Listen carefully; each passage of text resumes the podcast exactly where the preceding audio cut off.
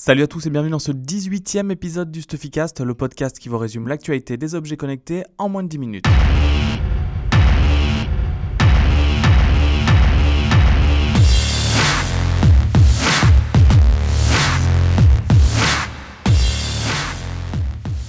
On attaque avec deux news concernant des levées de fonds ou des rachats. La première, c'était la semaine dernière, juste après l'enregistrement de notre dernier épisode du podcast.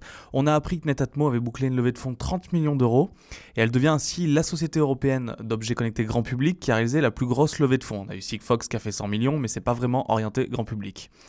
Le but de cette levée, selon Netatmo, est de continuer son expansion internationale et notamment attaquer le marché asiatique sur lequel la marque n'est pas encore trop présente. Fred Potter a également annoncé euh, que le CES 2016 verrait la présentation de nouveaux produits et nous confirme ainsi une information que nous avions recueillie auprès de la directrice marketing un peu plus tôt dans l'année.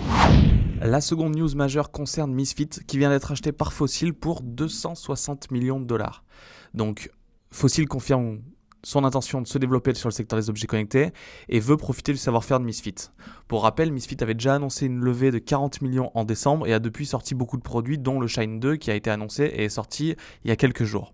Dans le communiqué de presse de Fossil, euh, la marque se félicite d'acquérir une techno ainsi que l'expertise dans le cloud euh, qui lui sera utile dans ses développements futurs le fondateur de Misfit, qui s'appelle Sony Vu, euh, devient responsable de Fossil pour les objets connectés euh, et pourrait être impliqué dans le développement de la première montre connectée de la marque qui tournera sur Android Wear et qui a été annoncé un peu plus tôt dans l'année.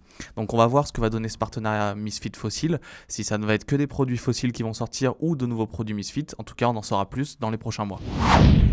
Cette semaine, Xiaomi a présenté un nouveau produit, le Mi Band Pulse. Donc, c'est l'évolution du premier bracelet connecté de la marque qui embarque un capteur cardiaque. Donc, la sortie a eu lieu mercredi en Chine, qui était un jour de fête et un jour énorme pour le e-commerce. Et son prix est équivalent à 15 euros. Euh, le Mi Band Pulse devrait conserver un prix agressif en France et il propose le suivi de l'activité, du sommeil du rythme cardiaque et une autonomie de 20 jours, euh, ce qui est normal. Le premier bracelet était à 30 jours, donc il perd un peu l'autonomie, mais c'est quand même euh, énorme pour un bracelet qui capte l'activité cardiaque.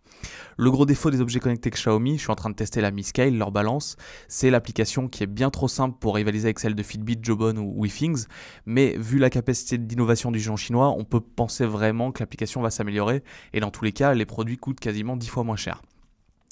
Xiaomi règne aujourd'hui sur l'entrée de gamme, il est deuxième vendeur de capteurs d'activité au monde. Euh, Samsung veut aussi s'y faire une place et avance ses pions. Euh, la société est en train actuellement de travailler sur un bracelet connecté low cost. En interne, il porte le nom de Triathlon.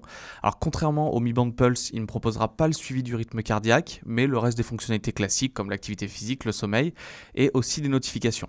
Donc on va voir maintenant comment la société va se placer au niveau tarifaire, si le produit sort bien sûr, et voir si Samsung a peut-être une chance dans l'entrée de gamme, mais ça va être très difficile de rivaliser avec Xiaomi. you Hier, on a également des nouvelles d'Android Wear. Donc Google a annoncé officiellement le support des réseaux cellulaires 2G, 3G, 4G sur Android Wear en même temps que la sortie de la Watch Urbane 2 aux États-Unis. Donc on l'attendait, maintenant c'est officiel et la montre est sortie. Ce qui est important, c'est que c'est une évolution majeure pour l'OS des smartwatches qui peut maintenant euh, se passer d'une connexion avec le smartphone en permanence. Donc LG avait déjà sorti une euh, G-Watch Urbane LTE, donc 4G, mais à l'époque elle tournait sur WebOS.